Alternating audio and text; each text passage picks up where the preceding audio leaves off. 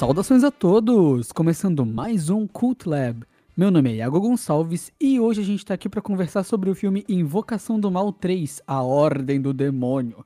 E aqui para falar comigo sobre esse tema, temos o Lauro Jorge. E aí, cara, como é que você tá? E aí, pessoal, tudo bem? Vamos lá falar de mais um filme da franquia que o pessoal diz que é o One Verse, né? Os filmes de terror do James Wan da uhum. Warner, que são feitos com muita pouca grana, mas dão muito dinheiro. E um filme que está estreando aí, mesmo nessa época de pandemia, um dos primeiros lançamentos que está fazendo bastante dinheiro. E tem bastante coisa para falar. Vamos lá. E também aqui com a gente o Leonardo Chaves. E aí, cara? Como é que você tá? E aí, galera? Comigo tudo tranquilo. Estamos aí ansiosos para comentar sobre esse grande lançamento, um dos grandes uhum. lançamentos do ano, um dos filmes de terror mais esperados dos últimos anos que é o Invocação do Mal 3. Antes, como sempre, como é de praxe, eu já peço aqui encarecidamente que os nossos ouvintes e apreciadores, entusiastas do nosso conteúdo, compartilhem esse mesmo conteúdo. Nós estamos nas principais plataformas, estamos no Spotify, estamos no Google Podcast, no Deezer, e também no Apple Podcast, onde, aliás, o pessoal pode nos classificar. Sempre é importante, tá, pessoal? Eu sempre dou esse recado porque é importantíssimo para a gente, é essencial que vocês divulguem o nosso conteúdo, que comentem nas redes sociais, que entrem em contato para a gente continuar produzindo esse conteúdo que é sempre feito com muito cuidado, né? Muito carinho.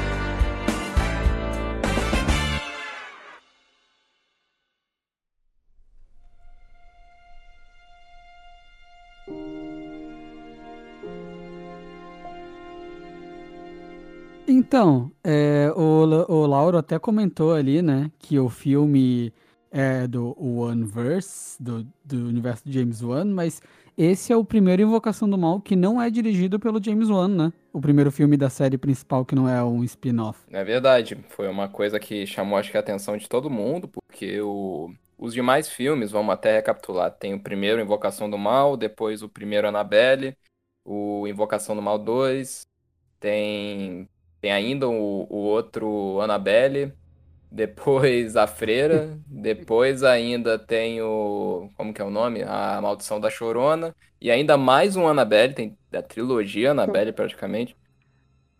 Desculpa te interromper. A Maldição da Chorona é então do universo do The Conjuring? É, é o mesmo universo? É o mesmo universo, inclusive é o mesmo diretor, eles, mas faz parte ali mesmo.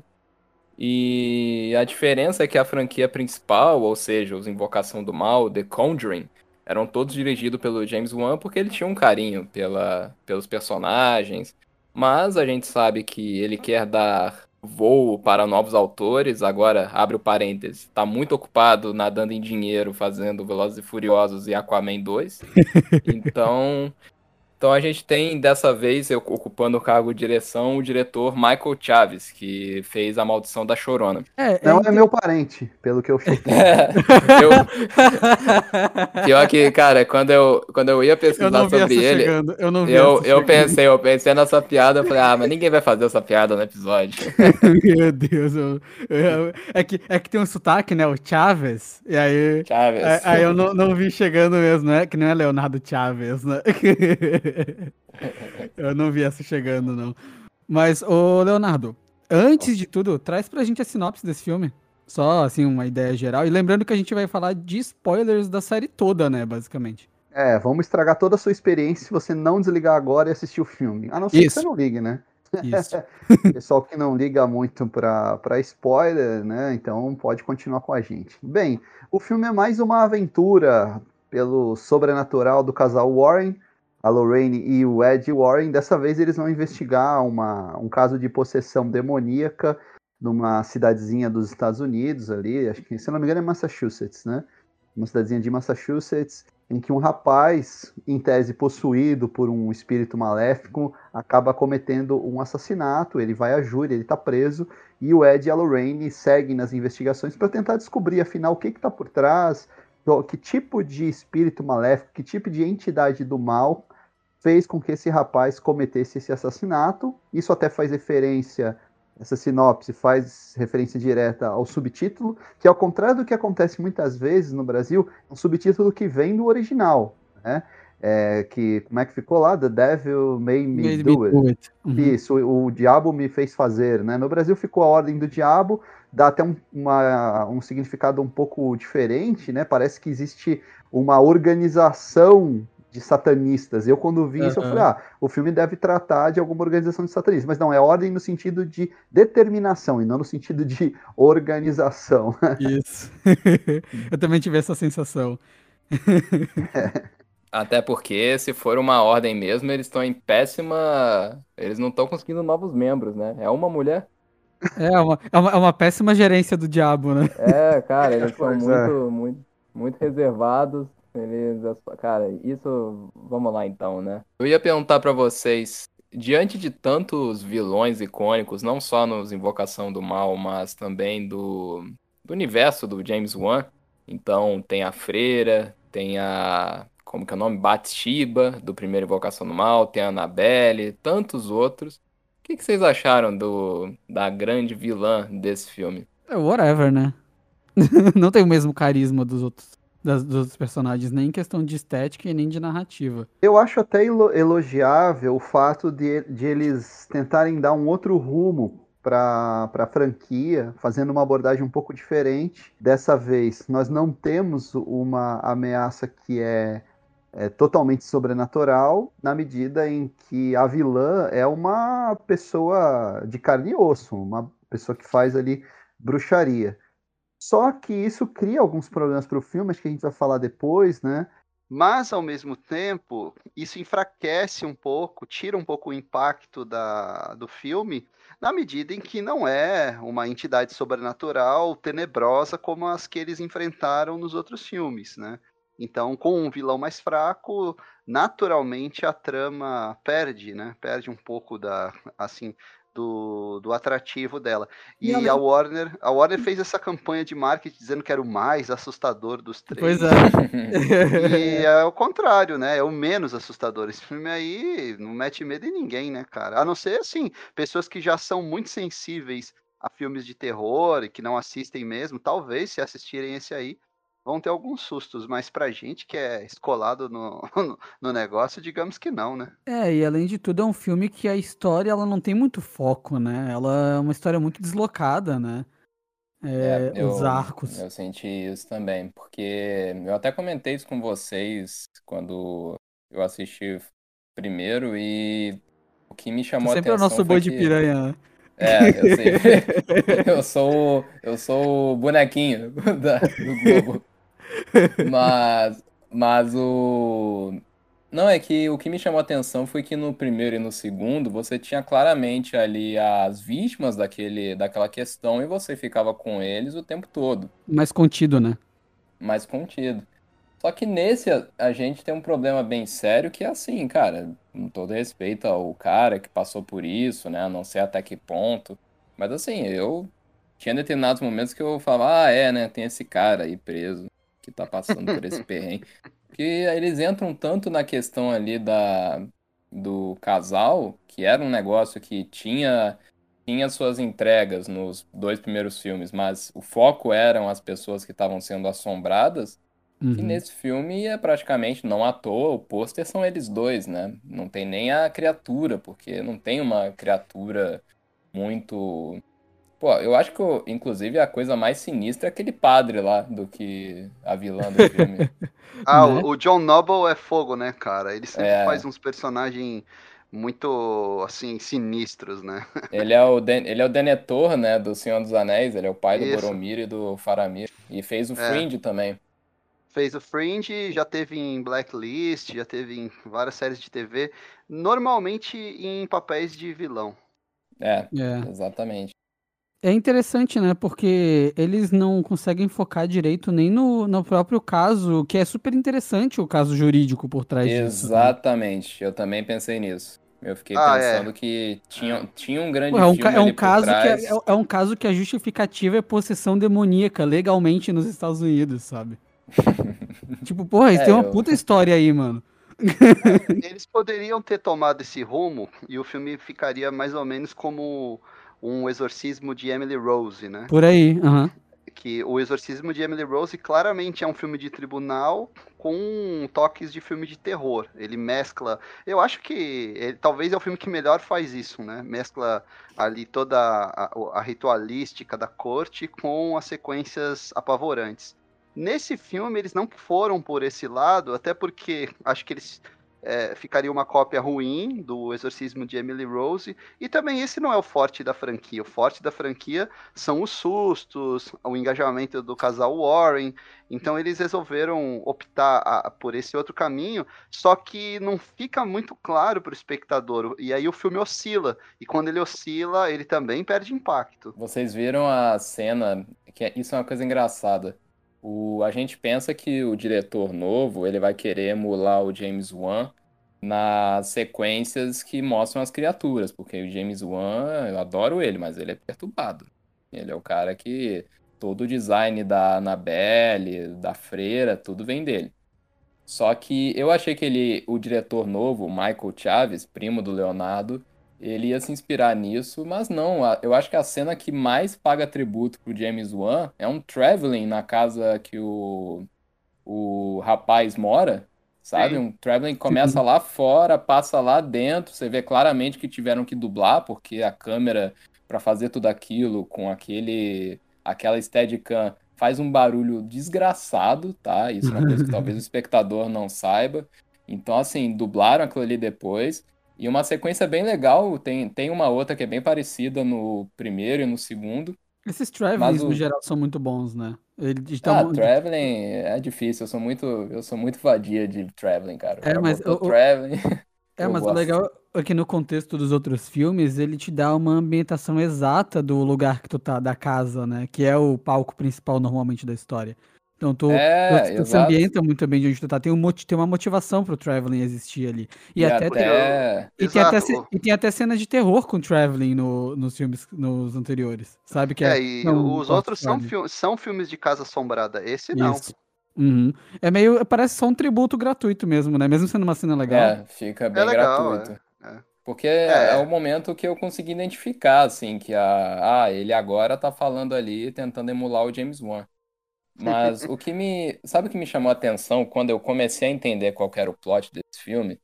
Eu pensei, cara, esse filme deveria ser menos é, Invocação do Mal, The Conjuring, e mais a profecia, sabe? O The uhum. Omen.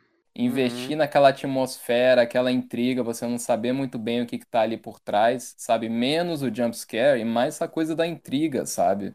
Porque... É, no clima, né? O clima mesmo. É, a atmosfera, você fica com medo, mas sem saber por quê, não tem nada ali. E nesse caso, não, você...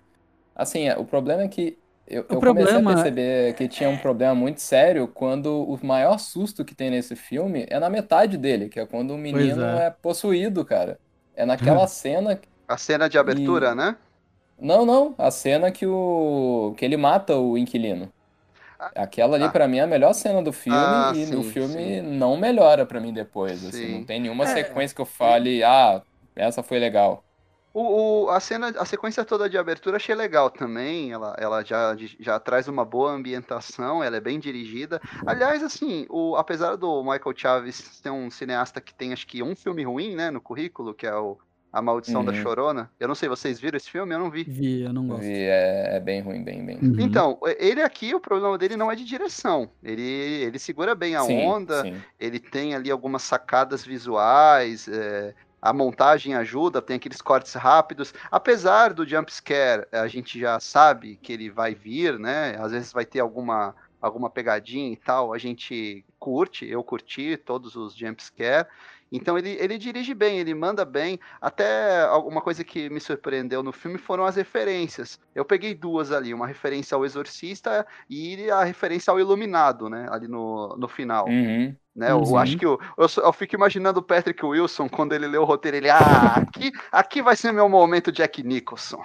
agora, agora vai, até, até que enfim, não é? Não, eu, eu falei, pô, agora ele vai arrebentar uma porta, aí vai falar, ah, chegou aqui o Johnny. eu acho triste, eu acho triste que assim, passa tempo, o, acho que oito anos já do primeiro filme, E o Patrick Wilson e a Vera Farmiga estão iguais, cara. Pois Parece que é, eles já né? morreram. Parece que eles já morreram e são fantasmas, cara. Eu falo, meu Deus, o que que tá acontecendo? E ele disse, os não, do- os ele dois tá têm muito carisma, né, cara? São muito bons, nossa. O- Não, um, não, joga, eu- um, um joga a bolinha, a outra pega, fica nisso, mandam muito bem. E, o, É. e tipo assim, é convincente o jeito que um se importa com o outro, sabe? É, é, desde o primeiro, isso, é uma coisa que eu acho que não se perde tanto nesse filme, sabe? Não, pelo contrário, acho que o ponto forte do filme é a relação entre os dois. Sim. Apesar de eu achar meio piegas e desnecessário aquele flashback que mostra os dois jovens, jovens, Uhum. eu entendo que foi um, é uma forma do filme te investir ainda mais é, nesses, nesses personagens. Só que aí tem um problema, né? Realmente, eles são ótimos. Acho que principalmente a Vera Farmiga, né? Tava na Uhum. hora dela ser indicada ao Oscar, né, cara? Pô, ela. Ótima atriz, esse personagem é um personagem já icônico aí na cultura pop. Ela é muito expressiva, ela te convence realmente que ela é uma paranormal e é uma pessoa ali que, que ao mesmo tempo que ela é engajada, ela sente medo, né? Então o personagem dela é muito bem desenhado assim para o público. Ao mesmo tempo que isso é o ponto forte do filme, se torna uma fraqueza porque quando o vai caminhando para aquele clímax que os dois vão enfrentar a, a bruxa, você sabe que não vai acontecer nada com eles, né? Você sabe que não vão matar nenhum dos dois, não tem nenhum outro personagem em risco, ou seja, você fica ali, vira meio que um, a gente entra no piloto automático naquela parte final. O famoso Isso esperar acabar, né? Esperar É, acabar. você aquilo. fica esperando acabar, então assim, você Uhum. ah, não vai ter nenhuma surpresa, né? Eu até achei que de repente eles fossem matar o rapaz lá na prisão, mas nem isso o roteiro faz. É, a única surpresa fica ali pro, já no- nos créditos finais, quando mostra que ele de fato foi condenado, né? Não, não foi aceita a, a tese da defesa. Mas até aí o filme já passou, né? Então o filme perde muito por não ter um clímax, como tem, por exemplo, o primeiro, né? O primeiro, quando tem aquela sequência toda de possessão no final, você É fica foda, mano. arrepiado, cara. Nossa. Vocês concordam comigo que Invocação do Mal é a franquia de terror mais mainstream que existe hoje em dia? Certeza. Tipo, É, e a é, maior, é, né? sim. Hoje em dia. É, é assim. E é- é, a é- Warner centralizou, né, o terror neles, o terror mainstream é tudo deles, se você for parar pra pensar, né? Até o It, que foi o sucesso mais isolado, também é deles. Mas Sim. o The Conjuring é assim. É, pra gente ter ideia do peso da franquia dentro do estúdio, basta ver que o Walter Amada, que era o cara que cuidava desses filmes, acho que ele era produtor ali, produtor executivo, ele foi guindado para a produção dos filmes da DC e trouxe com ele essa galera, o próprio James Wan, o, o Andy Muschietti, que vai dirigir agora o novo Flash, né? O diretor do Shazam, que também veio É. do terror. Uhum. Os caras estão mandando na Warner. Também os caras fazem um filme, no caso, o Primeira Invocação. Esse nem tanto, esse acho que é um filme mais caro. Mas o Primeira Não, pior que Invocação. não, custa 40, 40 milhões, cara. É 40 barato. milhões esse filme? Aham, 40 milhões, Caraca, eu pesquisei. Ele- eu, eu sempre achei que ele, eu, pelo menos assistindo, eu achei que era um filme mais caro da franquia, assim. Porque ele é classudo, Não, né, eu- cara? Ele é, bem classudo. sim. E, e outra, é, eles, é, o desenvolvimento tanto da- na, na parte visual, que é, realmente muito classuda, mas até mesmo, eu sei que isso é muito importante no, no terror, mas nesse filme eu senti muito a presença disso, que é o som, mano, nesse filme, é um negócio Uhum. impressionante, assim, o, o sound design desse filme. Eu sei que a maior parte de qualidade eles têm um bom É sound obrigatório, design, parte Da, da criação de atmosfera, é obrigatório. Mas nesse filme é um elogio pronto, assim, que eu tenho pra dar dele, tipo, sem, sem reparação nenhuma. É isso, é um sound design de excelência, sabe? É, eu fiquei, caraca, eu vou, os caras. Os caras estão com dinheiro, eu pensei, sabe? Não, cara, isso que é o mais louco. Os caras não gastam muito, sabe? Uhum. Porque o, o que Continua, continua, usando aquela, continua usando aquela fonte amarela horrorosa, né? no- no- nas escritas do filme ali. Não, Mas é o eu- charme. o, dinheiro, não- o dinheiro não compra uma fonte bonitinha.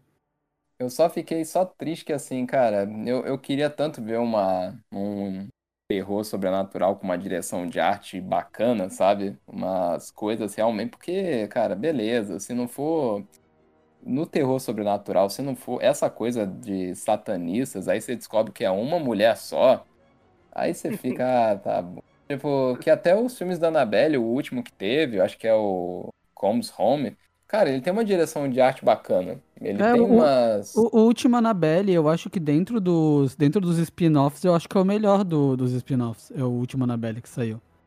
Sabe? Mas você tá falando realmente do último que teve ali em 2019 ou aquele outro que é no passado?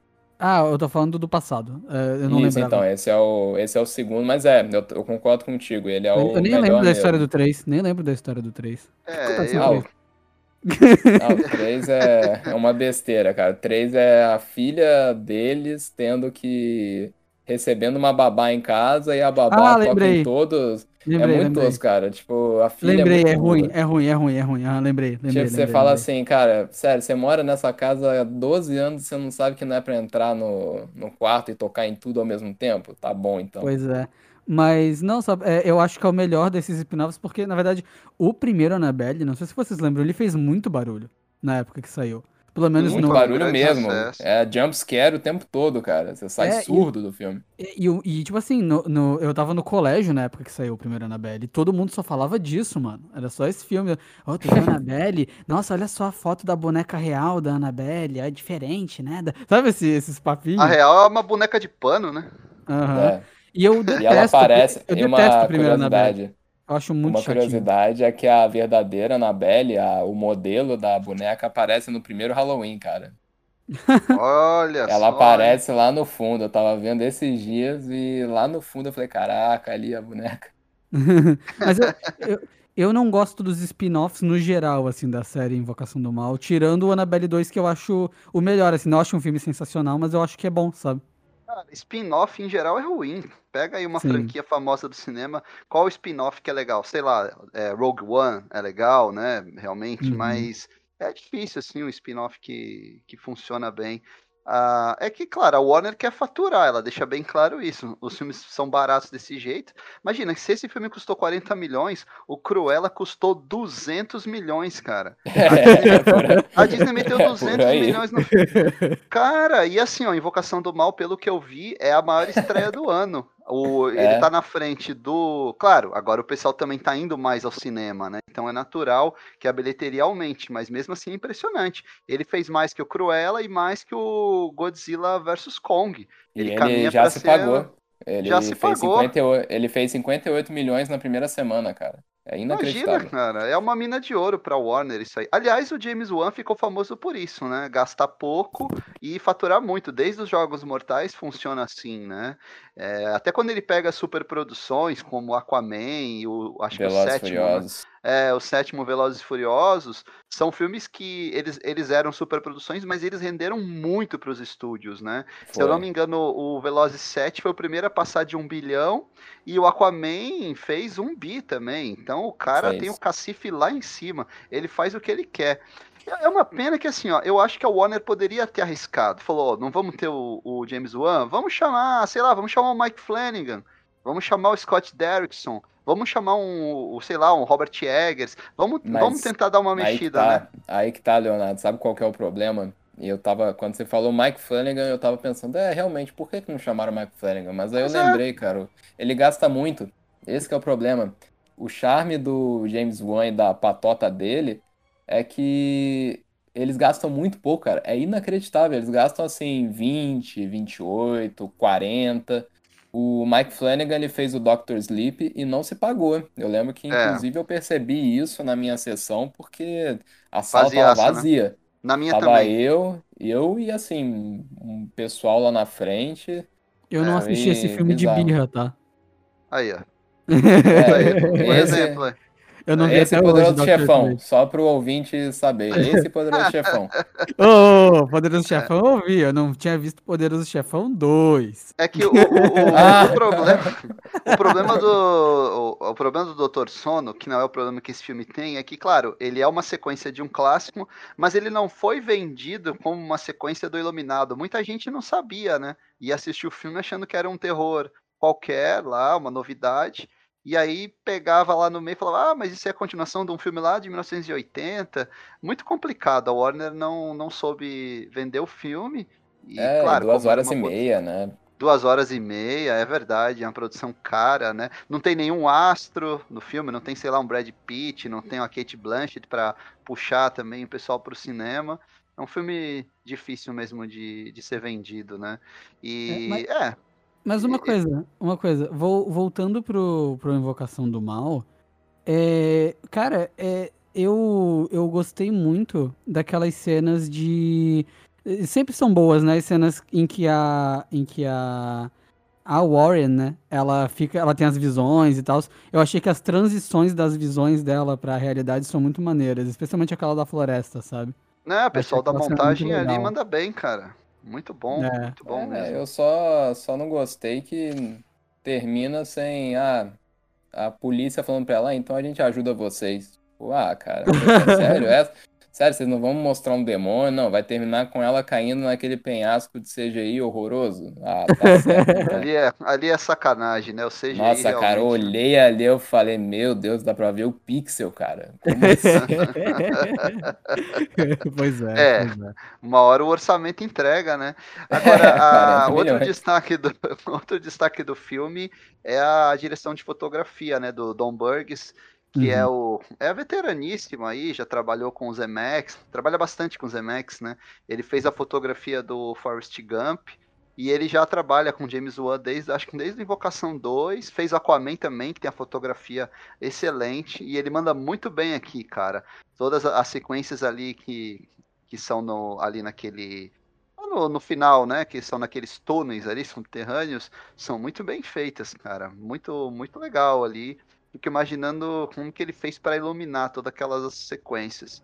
E como a gente está trabalhando um filme, bem ou mal, um filme de época, eu fui totalmente transportado para aquele período, né? Que é ali início dos anos 80. Acho que o filme se passa em 81, não é? Cara, eu ia te falar que pra mim ele fica um pouco atemporal, assim, porque ele poderia muito bem ser tanto nos anos 70 quanto 80, mas é que esse começo de Mas é década virada, é... É. Exatamente, exatamente. É. Mas você, você- imediatamente você não pensa que, ah, é nos tempos atuais, não tem como. Exato, É. exato. Isso, isso eu achei legal, cara. Você, quando o filme começa a falar, é um filme de época, não precisa aparecer data nem nada. Isso Aham. também é Uhum. mérito, é mérito do design e mérito também da fotografia do Don Burgess aí. Se a academia fosse corajosa, indicava ele pro Oscar, né? Fotografia de, de terror, assim, é difícil fazer, cara. É difícil, a gente sabe disso, né? A gente vê muito filme de terror aí que, pô, a, a, a sequência era pra ser mais escura e era uma claridade absurda, né? Que entrega ali a, a criatura. Às vezes é muito escuro, você não consegue ver. E eu acho que ele vai na medida, né, cara? Ele, ele faz um Eu trabalho muito lembro- bom mesmo. Eu lembro que no primeiro Invocação do Mal teve um papo que o pessoal queria indicar fotografia e direção. Só que aí caiu, né? Filme de terror, mas é porque o filme ainda não era aquela coisa de, ah, vai ser uma franquia, né? Ele era um filme bem isolado e, cara, eu gosto muito do primeiro. Eu acho um filme. Ele tem essa coisa setentista que é tão bacana, né? Assim, É. eu acho que aquele. A roupa dos personagens, o jeito que eles se relacionam, eu acho O muito primeiro é bacana muito bom mesmo. mesmo. Não, o e eles, primeiro é um dos eles- maiores, é um dos maiores filmes de terror dos últimos anos, cara. Com É, ele, certeza. É muito maneiro que dá até um tom de realismo, eles dando palestra no começo, sabe? Tipo, É, é, é, é muito legal, cara, é muito legal. É, foi um, foi um desvio muito bom do found footage, né? Porque Sim, sim. é o clima, mas não é o found footage. É muito bom. Uhum. É, Mas É é, é isso, né, pessoal? A gente tá vendo que a gente gosta de falar tanto desses filmes com saudosismo, é porque esse Isso. terceiro não foi exatamente uma obra-prima. Não que seja ruim, isso deixar bem claro pro, pro ouvinte. Não é que o filme é ruim, não é isso, mas é que comparado com principalmente o primeiro, o segundo também, esse é um filme menos inspirado pra quem gosta Isso. de ver esse universo de monstros e fantasmas e demônios. Vocês querem partir pras notas, então, do, do Invocação do Mal 3? bora. Pode sim. É como eu falei pra vocês, é um filme que ele não tem o impacto dos filmes anteriores, é um filme que não dá medo, mas mesmo assim ele tem um roteiro redondo, não tem furos. Eu particularmente achei que tinham sequências que prometiam mais e não não tem um desfecho satisfatório, então a sequência toda do necrotério eu achei bem clichê, sendo bem honesto, acho bem. Ah tá, tem um cara gordo, pelado, zumbi. Quem diria que ia ter. Os mortos iam ressuscitar? Tudo bem. E. Aí tem Mas, ideia assim, o sair elenco- pro necrotério, né? Não. É, não, e a mulher sensitiva, né? O que será que vai acontecer? Todo mundo morto. Eu, Nossa, vi, eu, não, eu vi, eu vi elogios a essa cena na internet e eu discordei veementemente, concordo com Nossa, eu você. também, cara. Teve, teve, É. teve um pessoal que falou, nossa, a cena do necrotério. Eu falei, cara, o que, que tem nessa cena do necrotério? Pois é. Cara, muito. Mas, mas assim, mesmo eu ficando decepcionado, não tem como negar que é um filme bem produzido, o elenco é bom, o menino que faz o possuído é bom também, o casal nem se fala. O... Então, assim, eu acho que uma nota justa pra ele é uma nota 7. Não é que é um filme ruim, não chega a isso, não. Mas também não é um filme que consegue ultrapassar essa esfera. Ele é um, ele é um filme, sabe? Ele é um filme que você assiste ali. Pra quem não é iniciado no terror, talvez se assuste. Mas pra mim, assim, com- eu lembro nitidamente quando eu vi o primeiro It no cinema, eu via que a sala tava bem assustada, sabe? Uhum. E eu não, mas eu percebia que o filme era eficaz. Nesse Sim. filme, eu arriscaria dizer que o pessoal não ficaria com medo, não, cara, sendo bem honesto. Mas não deixa de ser um bom filme. Então, uma nota 7 eu acho justa. É, eu tendo a concordar com você já puxando desse ponto, de que eu não achei um filme nem um pouco assustador. Nem um pouco mesmo, eu não cheguei a nem, tipo... É porque eu tenho um negócio que eu não, eu não tomo susto, no geral, em ju- jumpscare, essas coisas, sabe? Eu não me assusto, tipo, não, não, não, não dou pulinho, essas coisas, nunca. Então, ah, pra tá mim... bom. É sério, nunca, Uhum. nunca. Aham, tá, tá. Juro, juro. Tá, tá bem. E assim, eu não achei esse filme nem um pouco assustador. Não achei nenhuma cena assustadora. Eu achei um filme. Nossa, tipo. Pra mim ele foi quase um drama, tá ligado? Sério, eu achei muito. Um drama com cenas de ação no final, com, aquela, com aquele martelo lá, sabe? Tipo. Mas. O lance só é que os atores são muito bons mesmo. Todo mundo entrega legal ali. O Guri é bom, o casal Warren entrega pra caramba ali. A história, ela tem uma premissa interessante, é o que eu posso dizer. Mas no fim, pra mim, ela fica muito com aquele tom de piloto de série de TV, então eu não gostei tanto. É meio. eh, sei lá. Sabe? Como disse o Leonardo no, no WhatsApp, parece um episódio de Arquivo X, só que sim o roteiro de Arquivo X, sabe? Uhum. É, e é mais ou menos o, o que eu penso sobre, sobre esse filme. Mas no geral ele, ele não é um filme ruim, ele não, só ele é bem diferente dos outros, ele consegue ser bem diferente do primeiro e do segundo, né? Ele é um filme que ele é mais expansivo do que os outros, é maior, né? Mas eu, eu também vou contigo, Laura. Eu dou um 7 pra ele. Eu não acho que é um filme ruim, eu não acho que as pessoas devam deixar de ver, mas eu não acho que ele é muito bem efetivo como um filme de terror, nem pra público mainstream e nem pra iniciados. Eu acho que como filme de terror ele não funciona. Talvez como uma história interessante, talvez, mas é isso, sabe? Eu, assim, é, acho que a parte técnica do filme é praticamente irretocável, tirando esse probleminha de CGI que acomete todas as grandes produções praticamente, né? Sempre tem aquele momento em que a computação gráfica não dá conta do recado. É, fora isso, o filme tecnicamente não tenho o que dizer. É, eu gostei da direção do Michael Chaves, eu acho que ele é um cara que pode apresentar bons trabalhos no futuro. Acho que a Warner tem um bom um, um- um bom nome aí para entregar os seus projetos, seja de terror ou, ou até mesmo em outras franquias para esse cara. É, ele parece mesmo um episódio do Arquivo X, o que é bom, né? Mas é, tem episódios do Arquivo X que são mais assustadores do que esse filme. Pra quem viu ali a Uhum. quinta, sexta temporada de Arquivo X, tem aquele episódio do Exorcismo, aquele famoso dos canibais também, que até na época acho que sofreu alguns cortes, né? Ah, vai, vai- vai- são muito mais apavorantes. Esse é um bom filme, é um filme que flui legal, não é um filme que te ofende, ele tem a metragem adequada, não chega ali a, a duas horas. É, a gente já falou também da qualidade dos atores, estão ali no- nos papéis da- das vidas deles, né? É, mas eu, eu senti falta daquela pegada dos outros dois filmes, de você ficar mais tenso, de você realmente é, sentir que eles estão enfrentando é, uma entidade que é super poderosa, né? E aqui isso acaba sendo atenuado. Tem aquele problema no clímax ali, que é um clímax que não, não te encanta, né? Então ele é assim nitidamente inferior aos dois primeiros, mas para mim o maior problema é que eu não senti falta de vê-lo no cinema.